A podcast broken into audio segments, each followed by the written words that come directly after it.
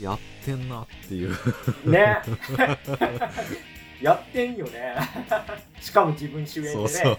かなりイケイケですよそっち方面では。いやほんまに。前衛劇作家。焼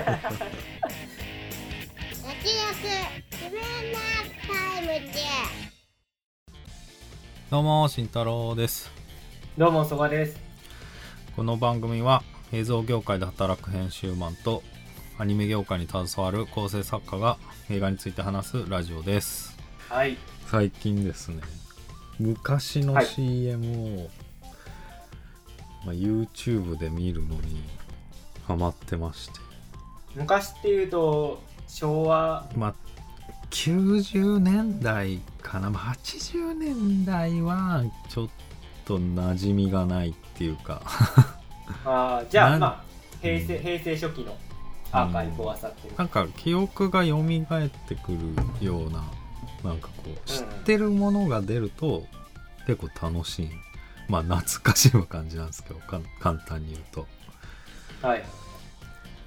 まあその時代反映してるしそんなそんななんですか。いやどんな CM があるのかなと思ってまあ。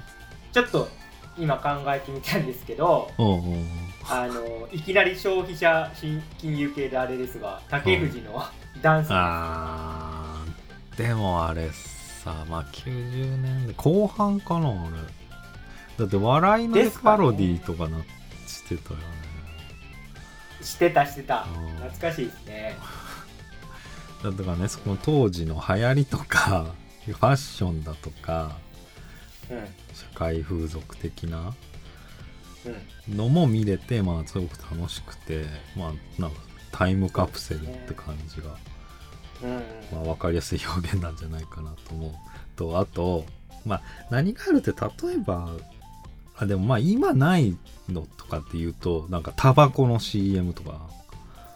ああないっすね。うんとかあともうオーディオコンポセットで22万円とかも値段が出てたりとか CM で。まあそんなんがありつつあと思考としてなんか都会みたいな。都市生活者のなんとかみたいなこと言い出して。都会憧れがまず一つあって。あと欧米憧れですね。はいまあ大宮憧れ今もある気がしますけど若干ね。いや全然あるんだけどもうその日じゃない。もうガイタレガイタレの連続で。あの有名じゃない外国白の白人の人やたら使うわけよ。あれってね僕はちょっと思い出したけどまあ有名なガイタレですけど、うん。ブラッド・ピットのねジーンズのやつとかかっこいいなと思ってましたけど、そういうそういうメジャーなやつじゃなくてまあそういうおしゃれなのもあるしなんかふざけた白人が出てきたりとか。片言の日本語でなんか面白おかしくやってたりとか。まあタバコで言えばまあただただ男の人がタバコ吸ってるだけとかね。うんうんうん。まあまあタバコ海外メーカーだったりするからちょっと別かもしれないけど、まあ顕著ですね。今見るとその映像に文化的な資料のうん。側面っていうのがなんか出てきてるっていう気がしますよ、ね話聞いてると、うん。もう社会史だと思う思いますねそれは。そうですね。まああと大自然みたいな あと、まあ、海外海外の風景万里の長城とか。なんかその社会風俗的なことで言うとちょっとどの CM か忘れたんですけどなんか多分スポーツ飲料かなんかの CM で、うん。その OL が会社の屋上でバレーボールやってるみたいな、あー。ぜ絶対今ないだろうっていうあー。ああとなんか不動マンションかなんかのさ CM でさ屋上でサラリーマン3人がバスケかなんかやってさこの東京砂漠みたいなさ。ああったかも。あったかも。うんこれめっちゃ流れてたから知ってる人多いと思うんだけど。まあそんなんもね。面白いですよね。ちょっと一周一周回った楽しみ方だけど まあまあ。まあマイノリティか。まあでもねそもそもは あのお餃子の王将の CM みたいなみたいなんで探したんだけど。餃子1日3万個とかさ。卵一日みたいなやつ、そうそう卵1日5万個みたいな。懐かしい。懐かしいでしょ。あれ関西だけなのかな？まあ、そういうの見たくて、まあ、見てたら、ね。なんかすごい面白くて。まあいろんなの見てますね。で意外と上げてる人がいっぱいいるってのが。なるほど。うん。野生の映像コレクターたちが。そうそうそう。ちゃんと録画してたんですね。うんねかビデオ引っ張り出してきてデータにわざわざしてってことだもんね。もう大覗き。愛がなかったらできないな。まあできないよね。まあでもそれに価値があるって思ってないとやんないし、うんうん。いや全然価値あると思いますあよるよね。だって、ね。そこら辺で売ってるわけじゃないからね。そうです見ねたくても見れない、確かに。失われていく文化なんで、うん。こう保存していくことが大事ですね。うんそういうのって。うん。なるほど。まななので、まあ、皆さんもちょっと YouTube で CM 検索してみたら どうでしょうかという。そういうことなの？かあ違うの あじゃあ皆さんもうちにビデオうちでビデオを見つけたらデータ化してくださいっていうことですね。余計やんないけど。文化アーカイブとしてね。そうですね。じゃあ僕も実家帰った時はビデオ探してみます。まあそんなわけで、えー、と今回はは先週からの2本立て。はい「愛なのに」と「猫は逃げたの」「猫は逃げた」を特集していきたいと思います。LR15 ですね。そうですね。じゃああらすじをお願いします。漫画家の町田亜子は雑誌編集者の松山と不倫していた。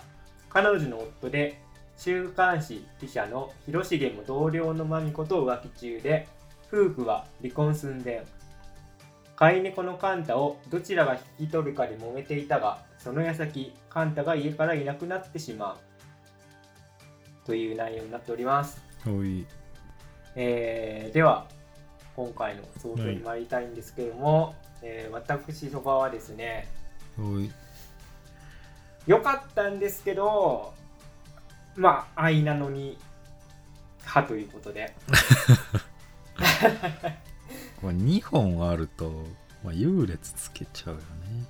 そうですね、まあ、愛なのには結構ドラマチックな恋愛模様をうん描いてたんですけど、まあ、猫は逃げたは結構日常系というか、まあ、淡々と日々を描写していく中にちょっといろんな事件を起こっていくっていうような感じで、まあ、分かりやすさは愛なのにの方があったのかなと思いましたね。うんただセリフの中でパワーワードが随所にあってうん。そういうところでは、まあ、猫は逃げたの方がちょっとキャッチーな部分もうん。あるのかなと思うんですけど例えばですねまあアガペーからエロー性の進化ですよね。じゃあ連呼してたよ。ね何あの劇中映画。ちょっと豆知識的にはあの、えー、とナレーションを瀬戸康史さんがやってるという。もうちょっとパンフレットに見ましたが、えーと、あとね、あのーオズワルドの伊藤さんがやってる、その映画監督、うん。まあ、ノーパン監督と言わせていただきますが、ノーパンノーパン監督もね、ぶっ飛んだやつで、すごいキャラ立ってたなと。あとちょっと僕が好きな、あのーセリフとしては、うん。えー、と漫画家のアコさんが、えー、と広重とちょっと浮気している同僚のその、雑誌のねカメラをやってる、まあ、マミコに対して、えー泥棒猫の上に猫泥棒っていう。ちょっと笑ってしまいましたよ。いやーまあそこは洗うよね。笑いますよね。あと今回の座組で言うと,、えー、と監督が、えー、と監督が今泉監督で脚本が、えー、とジョージョーさんっていう座組なんですけど、あの今泉監督お約束のその終盤に登場人物全員集合のコーナーがあってうん。そっからのドライブ感がやっぱ面白い。今泉監督の過去作でいうと「街の上で」っていう映画が僕好きなんですけどそれの終盤を彷彿とさせる感じでなんか主要登場人物が一つの場所に集まって今までの答え合わせをしていくと。でその中でいろんなことが分かっていってあの人間模様が動いていくっていう構成になってて今回まあジョーズさんの脚本なんだけど、まあ、そういうところもあってですね。楽しめたんじゃないかなと。えっ、と慎太郎先輩はいかがだったでしょうか？そうだね。あのか脚本が上場監督なんだけどその今泉さんに寄せたっていう風には言ってるんだよね。うん。まあ資料として見つけたから素朴に送ったんですけどはい。多摩シネマフォーラムで、えっと、普通に2人が、まあ、MC 交えて対談みたいなことでやっててそれすごく面白かったっすね。あの、はい。作中脚本はジョージョ監督なんだけど作中作のあのノーパン夫婦ノーパン夫婦ってタイトルはジョージョ監督なんだけどそれはサブタイにして、えっと、メインタイトルがあるんだよね。なんだっけ？裸のピクニックノーパン夫婦あそうそう。から裸のピクニックノーパン夫婦で裸のピクニックは今泉監督が考えててで、はい。その作中作がどんな感じなのかとかも今泉監督の、まあ、脚色ってことになってる。あとそのだからアガペからエロスの連呼はまあ今泉監督のセンスらしくて、まあその小技が効いてたかなっていう今泉監督の。そうですね。だからそのまあまあぬるっと入ってるけど、まあ、僕はこっちの方が好きで。で、ね。街の上でめっちゃいいよね。いいですね。だから、こっちも好きなのかなとかは思ったんだけど、はいはい。あと、その、まあ、泉今泉監督のテイストの話でいくと、その、えーハリボー、グミが出てくるけど、うん。まあ結構重要なんだけど、最初コンペイトーだったんだって、上場監督バージョンは。あそうなんですね。うん、本の時点で、へでそれは変えてもいいですかっていう話を今泉さんがして、うん。えーハリボーに変えたと。ちゃんとあのハリボーエンドクレジットにも載ってましたね、それがね協なんかちゃんとねあの一応なんかエロの導入で使われたりするわけじゃん。そうですね。だからそういうのもあるからあの許可取りしてるんだってちゃんと。うーん。そしたらは理解があってなんかいい感じでよしとしてくれたらしく。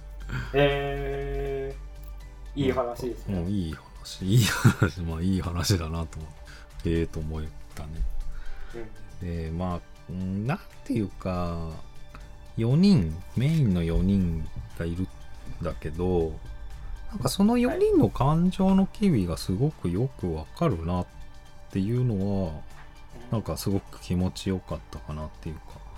なんかそれぞれの気持ちにまあ同意できるっていうか今こうだからこうなってんだなとかっていうのがもうすごい丁寧だったような気がして、でもその上でそれぞれのマイルールのぶつかり合いなわけなんだよね。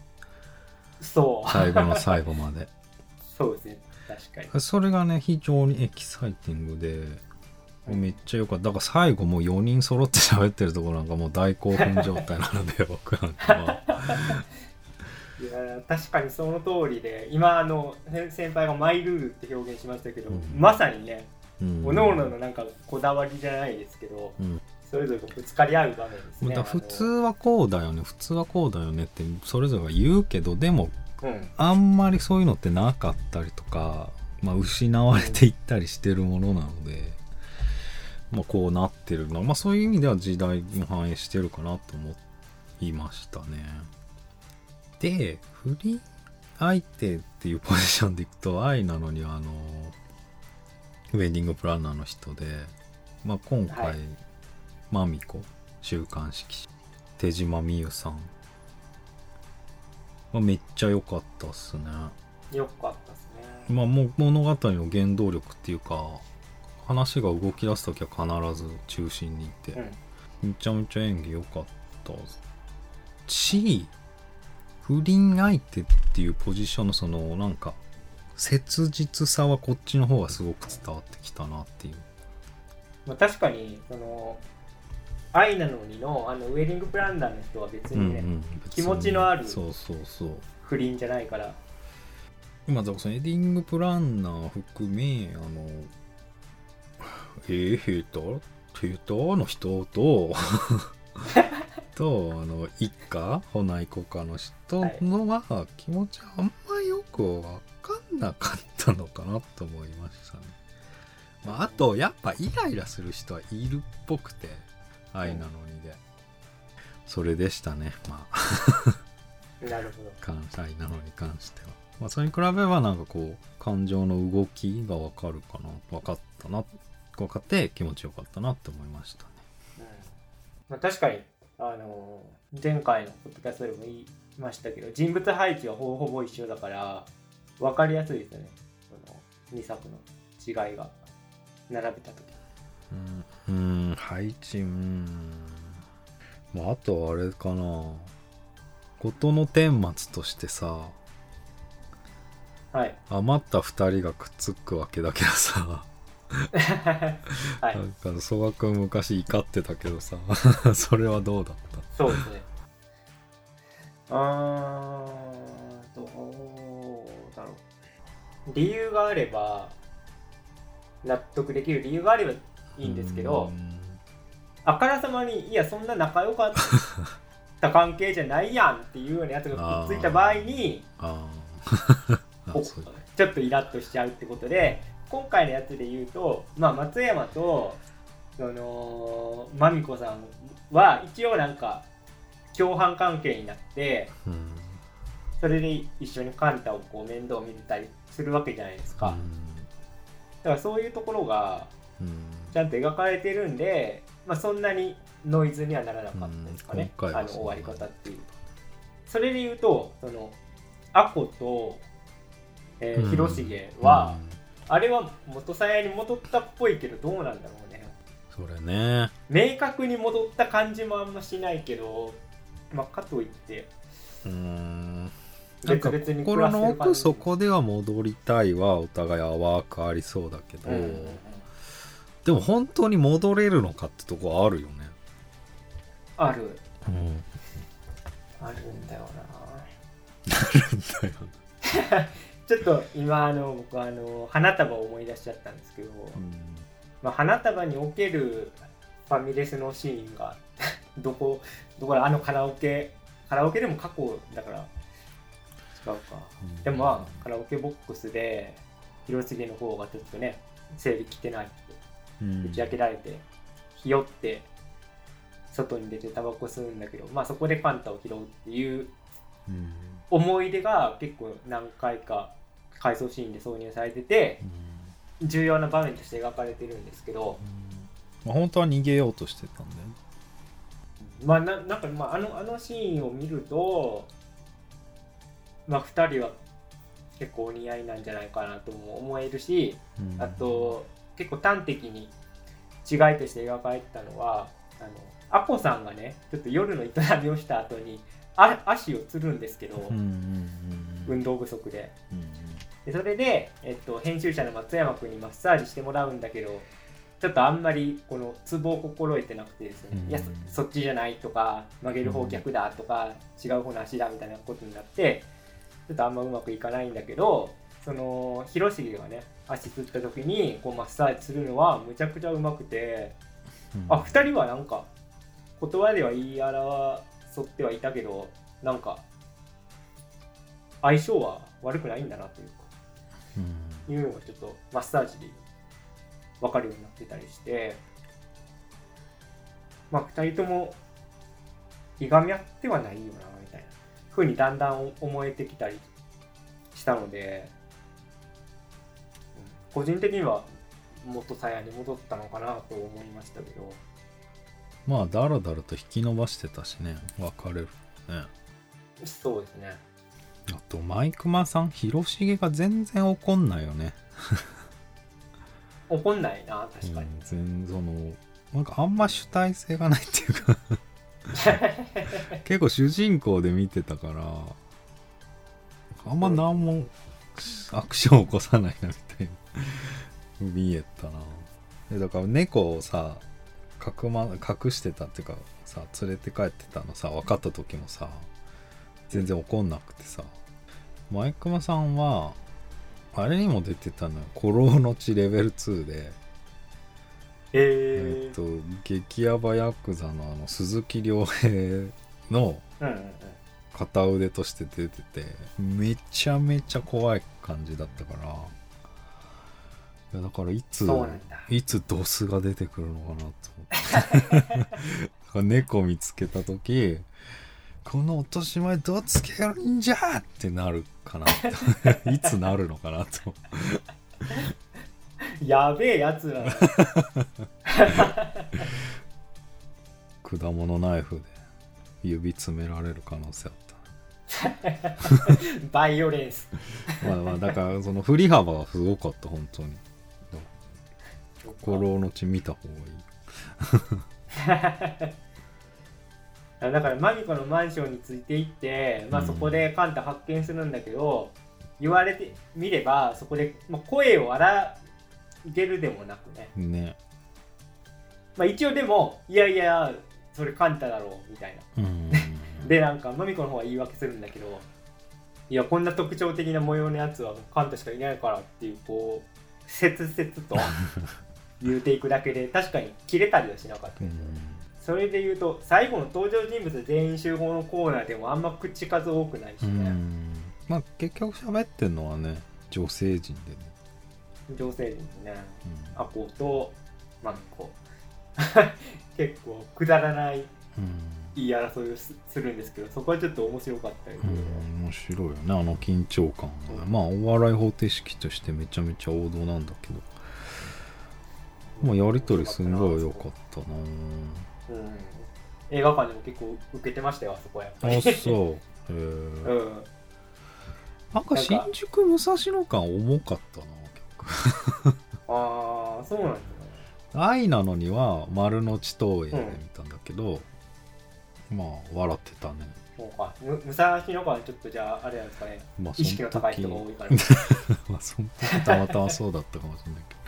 まあその可能性もありますけどだからそのギャグでいくとあの一番最初の方で明らかなギャグっていうか面白いシーンはあのパフェをマイクマさんが食べてて、まあ来た両外のパフェが来て食べてるところをまあ仕方なく食べるんだけどそれを外からマミコが見てる。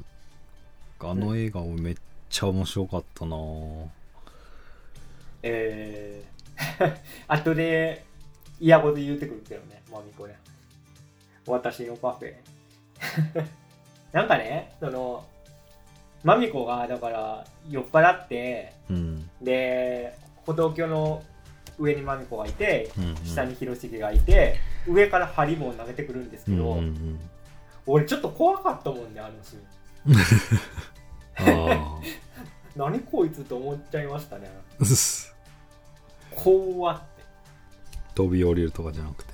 いや飛び降りるもうなんかあるかなっていうまあなんかちょっと怖かったんだよな、うん、不穏な感じがすごいしまいやだからそれなんだよな。不倫相手のヒリヒリ感。すね離婚するって言ったのになかなか離婚してくれないということで、どんどんどんどんこう追い詰められていき、カンタを誘拐してしまうというね。だから冒頭でもう離婚届は書いてるからそうなんですよ。なんかなんかこうこの山本ナイルさんにも広重にもそんなやだみは感じなうんくて済んだのかなって思ったな、うんうん。まあでも結果全然そんな気なかったってことになっちゃうんだけど。まあだから僕らは観客だからその離婚届ちゃんと書いてたんだけどそのカンタがおしっこしちゃったからちょっとうん。書き直しになって、まあそれで話し合いが停滞しているっていうのは分かってるけどそのマミコ視点で見るとうん。いや本当にこいつ離婚する気あるのかよっていうふうに、うん。まあ、思っても仕方ないかなとはうん。感じますね。でまあ終始思ってたんだもんね。全然別れないからね。不満タラタラでしたうもんね、ん。あと僕結構松山君も面白いキャラしてたなと、あの雑誌編集者。のうん。で最初は僕ね印象がやっぱ一番変わったキャラは松山君で最初その漫画家のまあアッコさんと不倫ししてるんですけど、えー、とレディコミを書いてるんですねアッコさんがね、でそれの編集者っていう形で松山君がいてでまあ2人が男女の仲になってるんですけどうん。うんなんか最初松山君全然まあ遊びなのかなと思っててアッコさんのことは。おおなんか 具体的なセリフ忘れましたけどアッコさんと松山君がその広重さんとまみこのことを話しててでもまあ僕たちはそんな感じじゃないっすからみたいな。ちょっと僕はその先生に元気出してほしいだけでみたいな。うんうんうん名言を避けるというか、いうんうん。やちょっとなんか本気じゃないですよとか。これ先生もわかるでしょっていうようななんか感じのニュアンスだなって僕は思ってたんだけど、うん終盤に行くに従って「え実は先生のこと好きやったよ」っていうそうだったんだっていうのは結構僕流はすごい意外で松山くんってなった。うん。まあ隠してたけど、まあ、先生のことを思って隠してた。うん。みたいな、そうなんだ。まあエモいよね。エモいね結構傷ついてるやんっていう その先生の態度に。うんもうだいぶ好きだった。よねね先生の方は実はちょっと遊びだったっていう。のがそのマミコのお鬼詰めによって むっちゃ詰めるからあそこで。そうそう。結構ねる暴かれたんだよね、あそこはすげえ面白かったですね。いやでも先生が一番遊びだったよねそうですね。蓋を開けてみれば。ね、蓋を開けてみれば。先生でも結構前半はさ被害者仕草するじゃないですか、うんうんうん。だから先生実はあそんなテンションだったんだっていう。ちょっと寂しさを埋めるっていうかね。ね。だから町田子役まあ先生役の人山本ナイルさん、はい。もう結構あのモモデル？元モデルみたいでそうなんね、長編全然やってないらしくて。うー。ん長編初ぐらいの勢いらしい。あ本当ですね。でウィキすらなくない？確かに。今ちょっとあのパンフレットの山本成さんのプロフィールのとこ見てますけど、えっ、と本作で長編映画初主演うんうん。に抜擢。で、えーその傍ら自ら編集長を務めるフリーマガジンを創刊みたいな感じだから結構なんかクリエイター系というかがっつり女優さんやってるって感じではない方だったん。ですね、うん、でもその雰囲気あるっていうかめちゃめちゃ良くて、うん。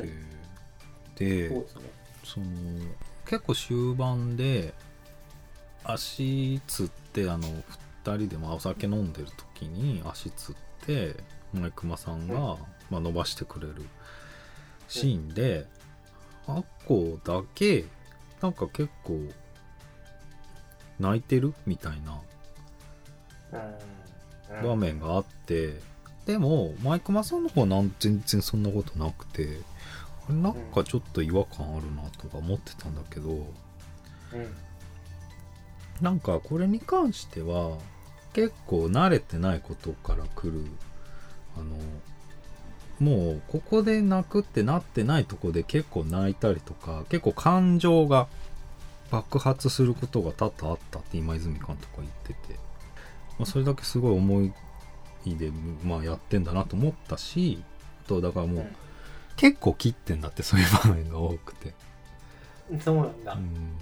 でもあのマッサージした後に泣くシーンはその偶然とはいえめちゃめちゃいいなと思って、めちゃくちゃいいですね、うんがすごい役者だなと思いました、うん。そのマッサージされてるシーンもちょっとこう泣いてるの見せないようにこう背もたれにうん。もたれかかって上向いてねうん。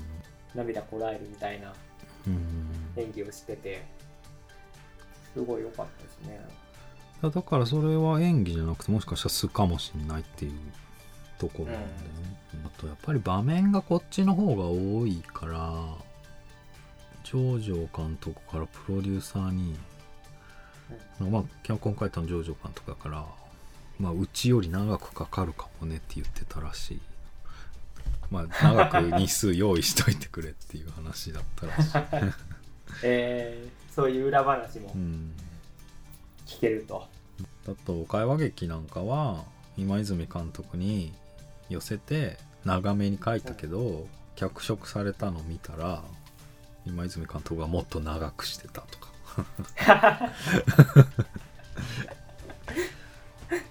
そうなんだ。まあさすが面白いな。でそんな中寄せたとはいえ頂上監督っぽいっていうのはなんかやっぱ構成枠組みとか構成っていうのはなんか娯楽映画コメディ映画よりにやったとは言ってたね、うん。あとそれは今泉監督も、まあ、こうこういう大胆な展開はあんま自分はやらないみたいなことは言ってましたね。なんかすごい構成がトリッキーなところで言うといきなりそのカンタ視点の 場面になったりするじゃない途中。うんうんカンタの大冒険みたいな感じでいきなうんうんり 河原まで散歩に行ったりとか、そこでちょっと近所の猫とねイチャイチャしたりとかあったりして猫の視点とか入ってきたりまああとは何ですかね。ちょっとさっきも話に出しましたけどオズワルドの伊藤さんが演じるノーパン監督のところはねもう完全に、コメディパートになっていて、うん。あだからオズワルド伊藤さんにインタビューしに行くじゃん2人で。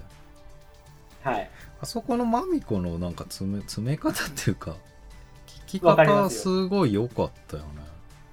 めっちゃシンクってるって適当に見いうかえてそう、ん。むちゃくちゃ芯食ったこと言っててそうそうそう。いやこれなんかジェンダーの差がとかそうそうそうそうめっちゃシンクってたよね、むっちゃ芯食ってる。うん。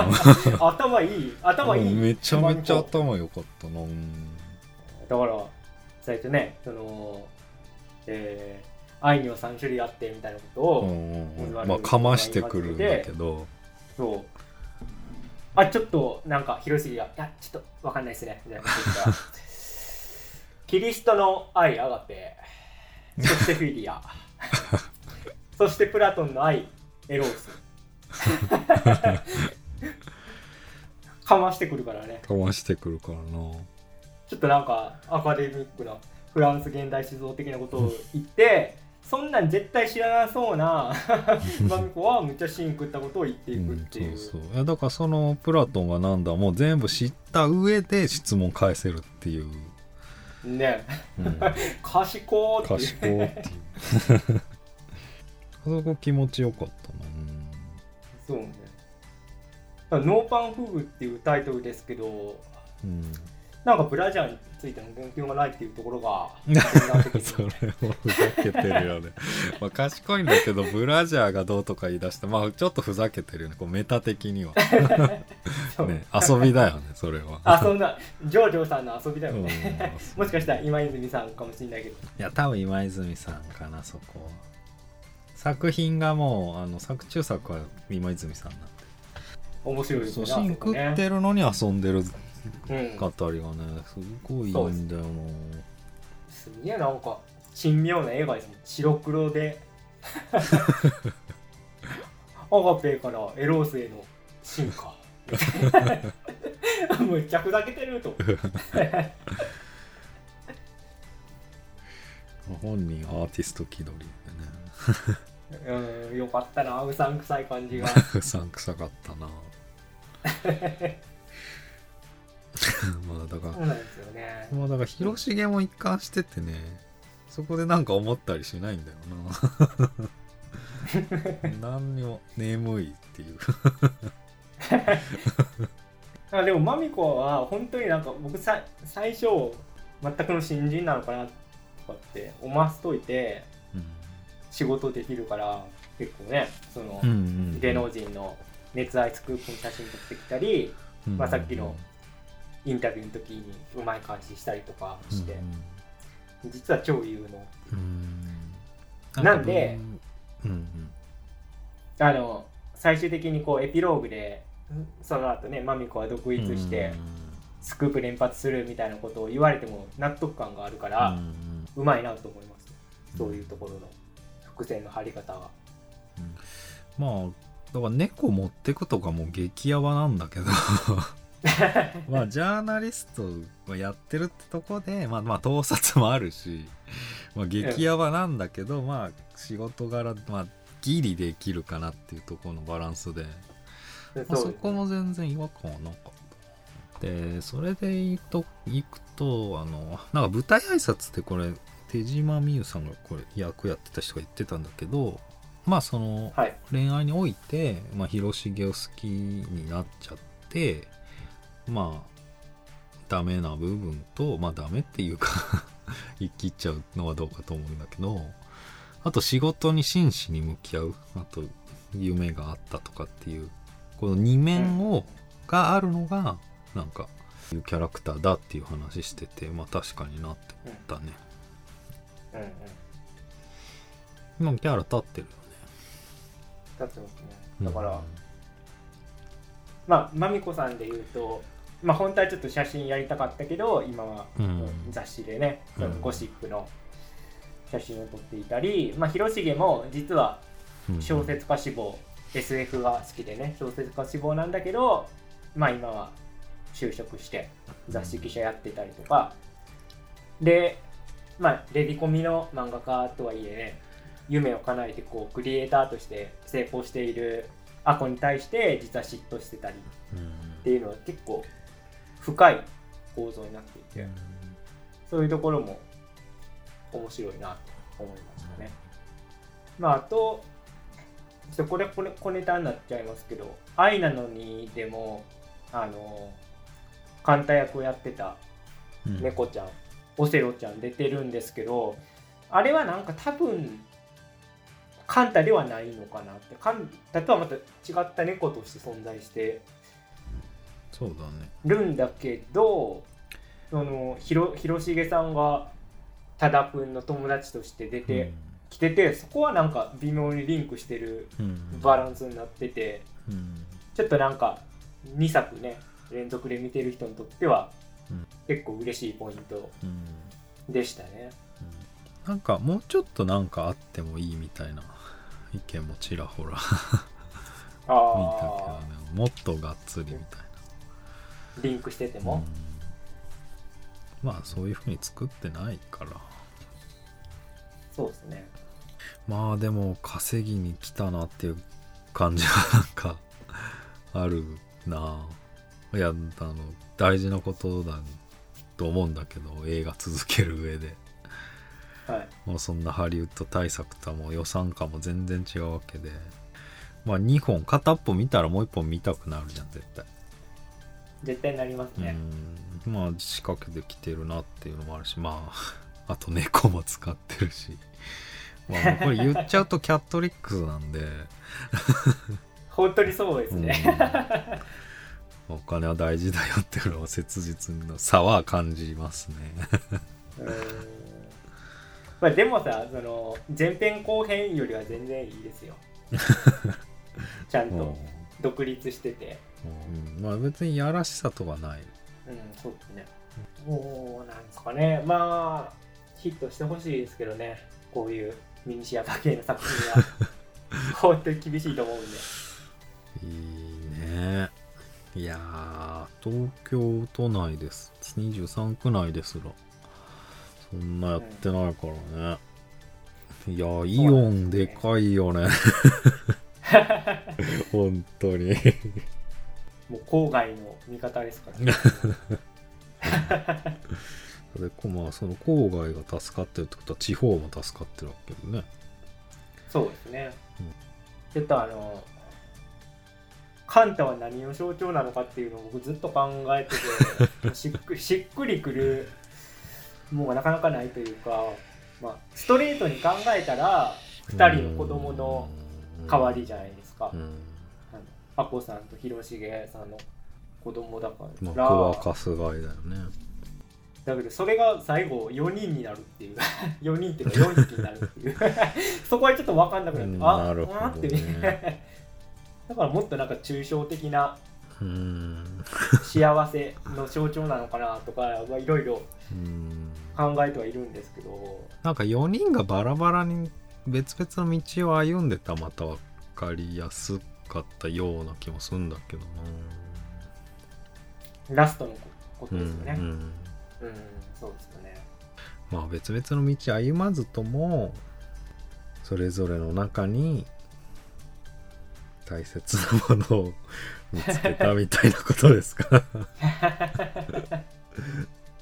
まあでもそう考えると確かに猫がいなかったら別れてたかもしんなくて、猫がいなければ別れる関係なのかみたいな問題定義も思いついたりするけどね。猫ちゃんいなかったら多分始まってないですもんね。そもそも2人の関係が、うーんそれいくと まあやっぱ猫は猫いるよね、まあ、広重だってもう全然バックれる気だったからね。えじゃあその程度の関係ってことなのかな？うーんそうではないんじゃないですか。だからまうん。あわかんないですけど猫が仮に子供をメタファーだとすると子供ができたことによって愛に目覚めていったんじゃないですか。わもうそのラブラブシーンっていうのは劇中描かれてないから想像するしかないけど、けどそのあのマッサージの場面とかそういう節々から、あ2人相性いいんだなっていうのが分かってそこからちょっと想像すればっていう。カラオケがね切なくてね。切ないですね。うんあの選曲も今今泉監督。そうだね。うん。小泉京子ですからそうだね。時代を感じる。まあそこはやっぱ本当に勝負シーンになっててその広重の視点それからアコの視点でうん。別々にこう描かれててうん。そこはねちょっと答え合わせになっててうん。すごく奥行きがあってよかったですね、うん。まあ運命の分かれ道だしねうん。まあ結構どうなるか分かんない、そうなんまあ、ですよね重要なシーン、まあそこにカンタが来てくれたと。そんなカンタがいなくなったっていうのが、まあ、よりあの衝撃的に読めていく、でもね、まあ、カカンタを実はマミコがさらってましたよって分かってからはまたうんまあだから猫だ子供だのそういう植物的な面じゃなくて、まあ、愛情みたいなことでもあ,、あるのかな。まあそっちの方が納得感はあるな。そうですね。うん。納得できますね、なんか濡れ場に関して言うと2作比比較してみ見るとえっと「愛なのに」の方はちょっと先輩が言ってましたけどそのラブホでも全然水槽がああるラブホだったり、ちょっとこじんまりしたラブホだったりバリエーションがうん。あったのに対して、えーまあ、今回は一応その広重と、まあ、まみこさんがホテルは利用してるけど、えー、とあこあこさんと、まあ、松山君の方は自宅だから、うん。そこもなんかね 違いが出てて面白いなって思いました。でそれで自宅でそのいたしてるところをまみこがね通してたりしてまあでもさ自宅のベッドは2人で寝てるベッドなのかそうじゃないですか。ないや激ヤバだなこそれはそうじゃないですか。なんかまあ、一軒家だから、もしかしたらわかんないですけど、うんアシスタントさん専用のだアシスタント。たりするのかもしれない。まあ自分の寝室とか ああ、寝る場所を分けてるパターンもあるかもしれないってことね。うんまあもう別れる寸前まで行ってるしね、確かに。冷え切ってる関係うんだったらそういうこともね、ありえるかもしれない。あとちょっと僕、猫をそんなに自宅で買うっていう経験がなかったんでわかんないですけどあんなにその水変えなあかんもんな わざわざ仕事を抜けて 張り付いてたやんあの松山君もまみこさんも。確かにね。だその激ヤバ女だから。しかもこの猫あの取られるってもうすごい飼ってる人からしたらもうほんと辛い経験になっちゃうよから。だそれのちょっとクッション材として一応猫は大事にしてるっていうなんかアピールに感じたな俺は。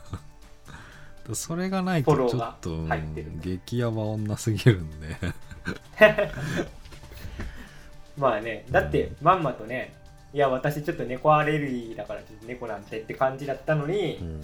最後もうん。簡単にメロメロになっていってました。からねうん。またそういうのがないとちょっと物として扱ってたらもうアウトなんで。確かに松山君なんてもう別れるのが辛くて泣いてましたからないつまあまあだ可愛げはあるけど、うん。そこら辺で、ね、確かに。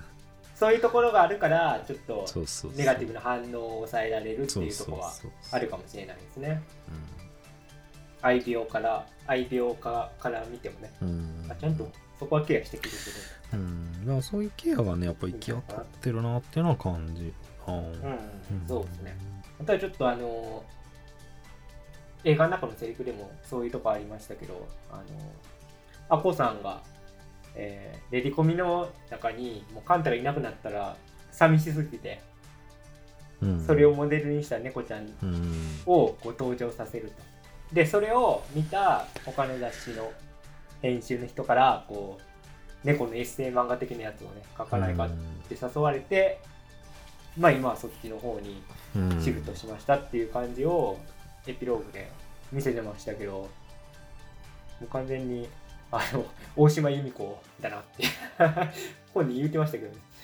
ちょっとなんか作画も寄せてるなって感じがしたんで猫好きな人からするとちょっとにやりとできる。